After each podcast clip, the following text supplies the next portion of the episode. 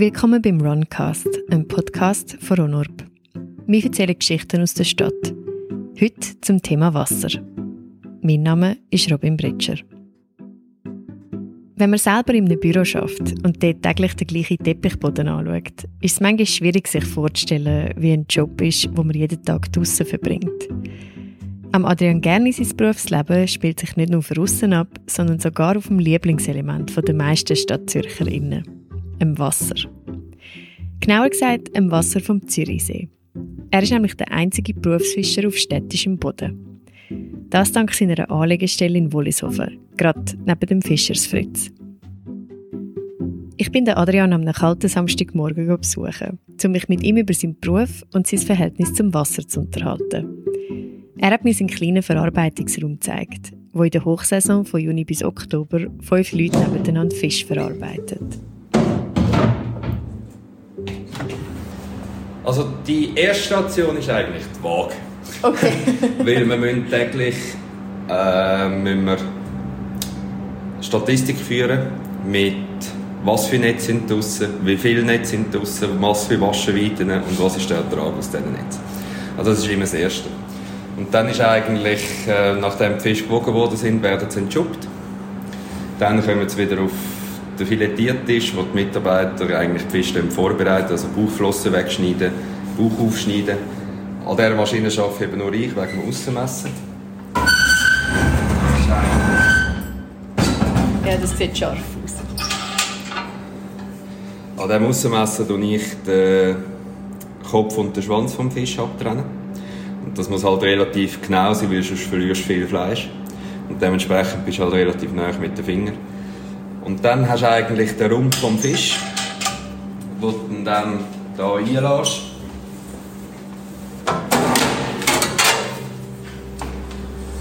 Dann wird er über die Transportbänder wird er zu dem Messer geführt.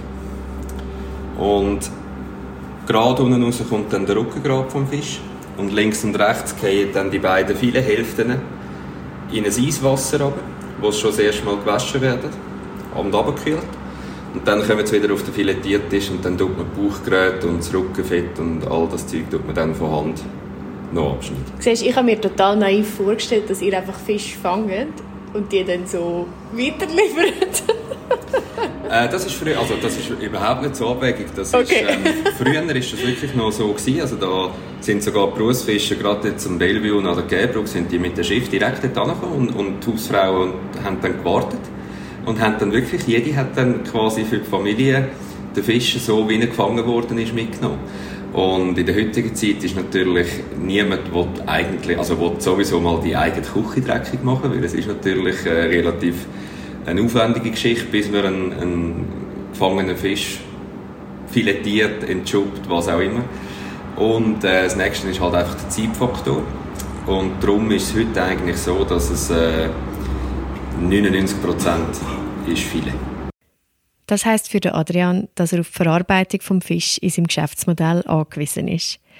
In der Hochsaison werden dort 200 bis 300 Kilo Fisch pro Tag verarbeitet. 200, 300 Kilo, es ist schon mega viel. Und wenn ich jetzt so den Raum anschaue, eben, der ist ja schon nicht so groß.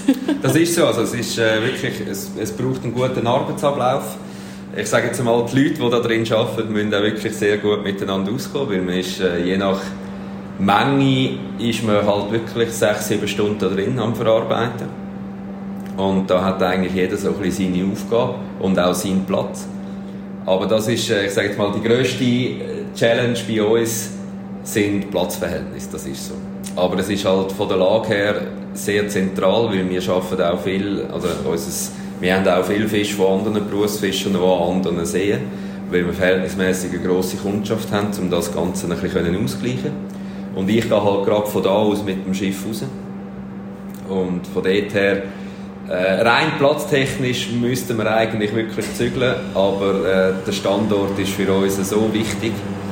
Und etwas anderes direkt am See in Zürich, das zahlst du einfach definitiv nicht. Das Geräusch, das man gerade gehört hat, und generell das Hintergrundgeräusch, kommt von einem riesigen Kühlschrank im Ecke, wo für die Fisch ist. Jeder Schritt im Prozess von der Berufsfischerei und von der Verarbeitung hat seinen Platz im Vertrieb vom Adi. das wissen viele Leute nicht, oder Fisch verarbeiten, das ist Akkordart. Also das ist nicht, wie man sich da vorstellt, dass man da auf einem Stühle sitzt und gemütliches Fischli äh, filetiert, sondern Leute, die hier arbeiten, das kommt wirklich darauf an, wie viel Kilo können die in einer Stunde produzieren. Das ist eigentlich wichtig, oder? Weil das äh, hat dann schlussendlich Auswirkungen darauf, halt, rendiert es oder nicht, oder? Und dass du das Produkt auch noch zu einem Preis kannst anbieten kannst, den sich der Großteil der Bevölkerung auch kann leisten kann. Weil das ist das Ziel. Wir wollen eigentlich, obwohl die Nachfrage wirklich riesig ist, wir haben eigentlich immer zu wenig, äh, soll es aber nicht so sein, dass unsere Produkte eigentlich für die obersten 20% der Einkommensstufe in unserem Land da ist. So viel zu der momentanen Situation und den Räumlichkeiten. Ich kann aber auch ein bisschen mehr über die Geschichte von Adrian erfahren. Und als du jetzt angefangen hast, wie bist du überhaupt auf die Idee gekommen, zum Fischer zu werden? Also ich bin überhaupt nicht aus einer Fischerfamilie, gar nicht. Aber ich hatte Kollegen, die ähm, in der Schule und dann hat er mal erzählt, ja, eben, sein Onkel sei Berufsfischer und so und er will das auch machen und dann bin ich mit 10 bin ich, äh, habe ich mal in der Ferien mit ihm mit so eine Schnupperwoche machen und so ist es, dass eigentlich nach dies nach hat mich dann das ein bisschen äh, gefangen und dann ist klar gewesen, also eigentlich nach dieser Schnupperwoche bin ich dann heimgekommen mit 10 und habe gesagt, so Papi, ich werde im Fall Berufsfischer und dann ist natürlich am Anfang immer so, hey, ja, schauen wir dann. Und, hey, da wächst noch viel Gras, also läuft noch viel Wasser drin.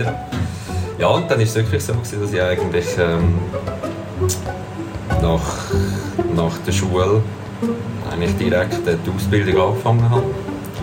Und mit 19 bin ich dann selbstständig geworden.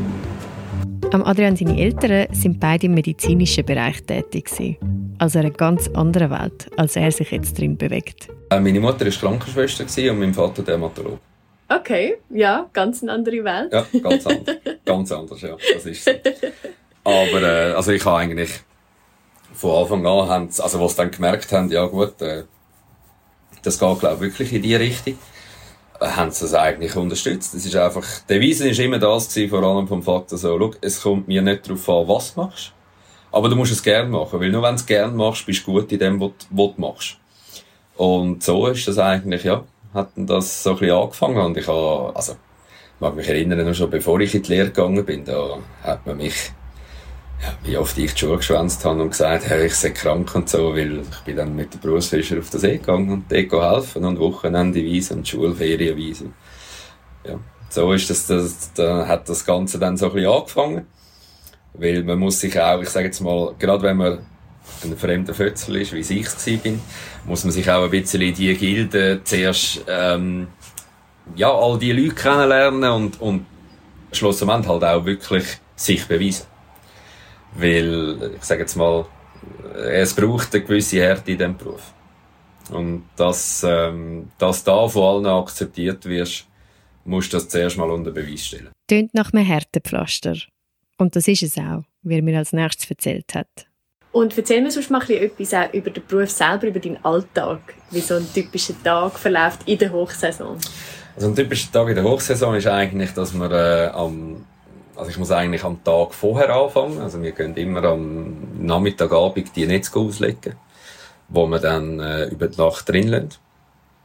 Und am Morgen, so meistens um die zwei Uhr, fangen wir wieder an, die Netze einholen und den Fisch rauslösen aus dem Netz.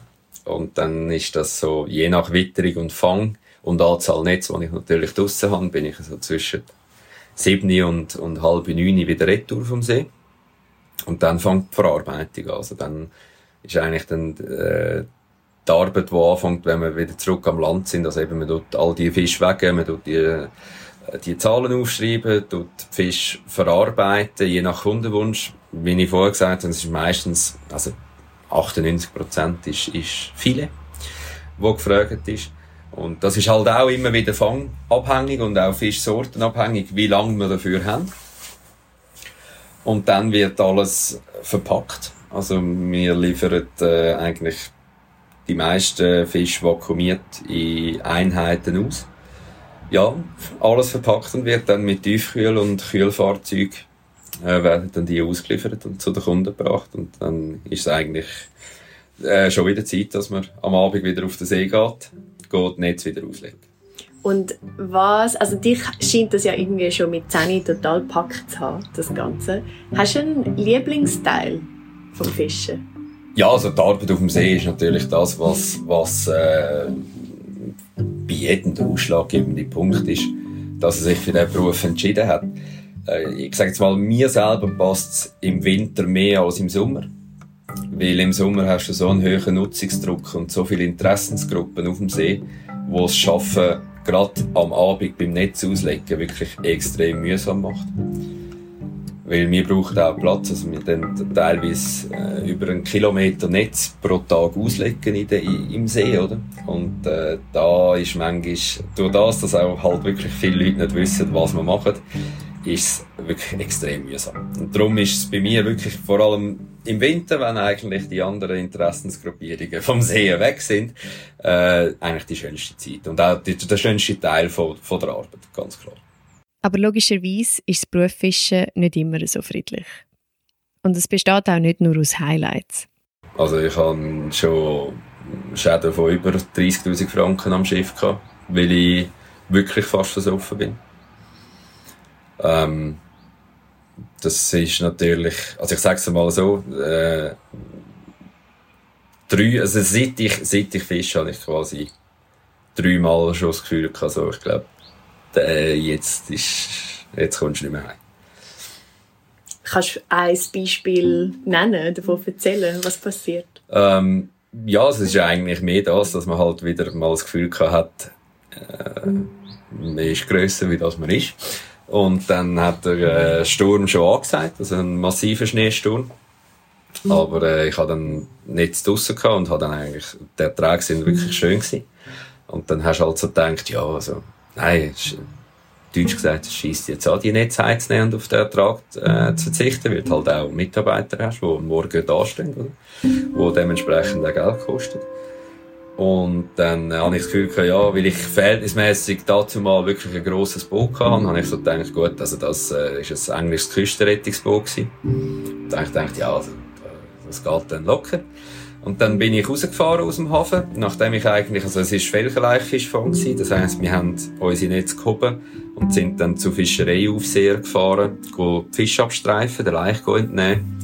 Und wo, man, wo ich dann das gemacht habe und ich rausgefahren bin aus dem Hafen, ähm, ist quasi, bin ich kurz, einen kurzen Moment zeitlich zu der Welle gewesen, die gekommen sind. Und ich habe eigentlich, es hat richtig angefangen, hat es während ich im Hafen war, bin mit dem Fischereiaufseher am Abstreifen. Und dann habe ich so gedacht, ja, ja, ich fahre jetzt raus. Und dann bin ich rausgefahren.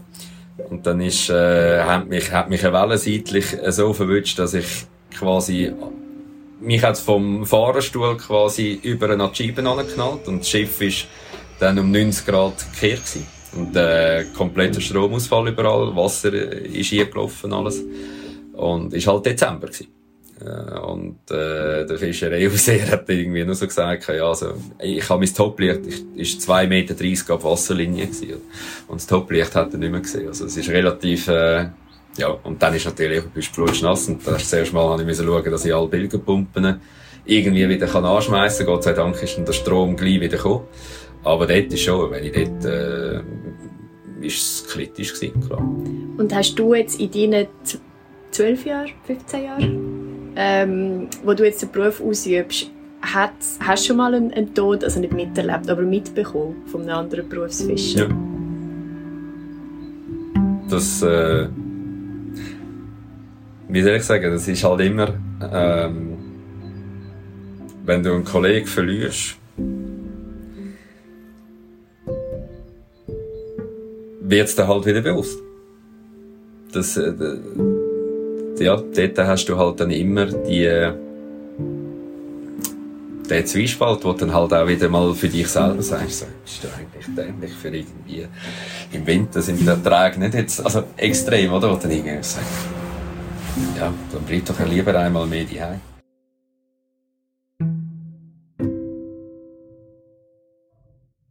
Mir war keine Sekunde lang bewusst, wie viel Risiko das Berufsfischen auch auf dem Zürichsee kann mit sich bringen und wie viel eigentlich hinter einem Teller Fischknusperli steckt.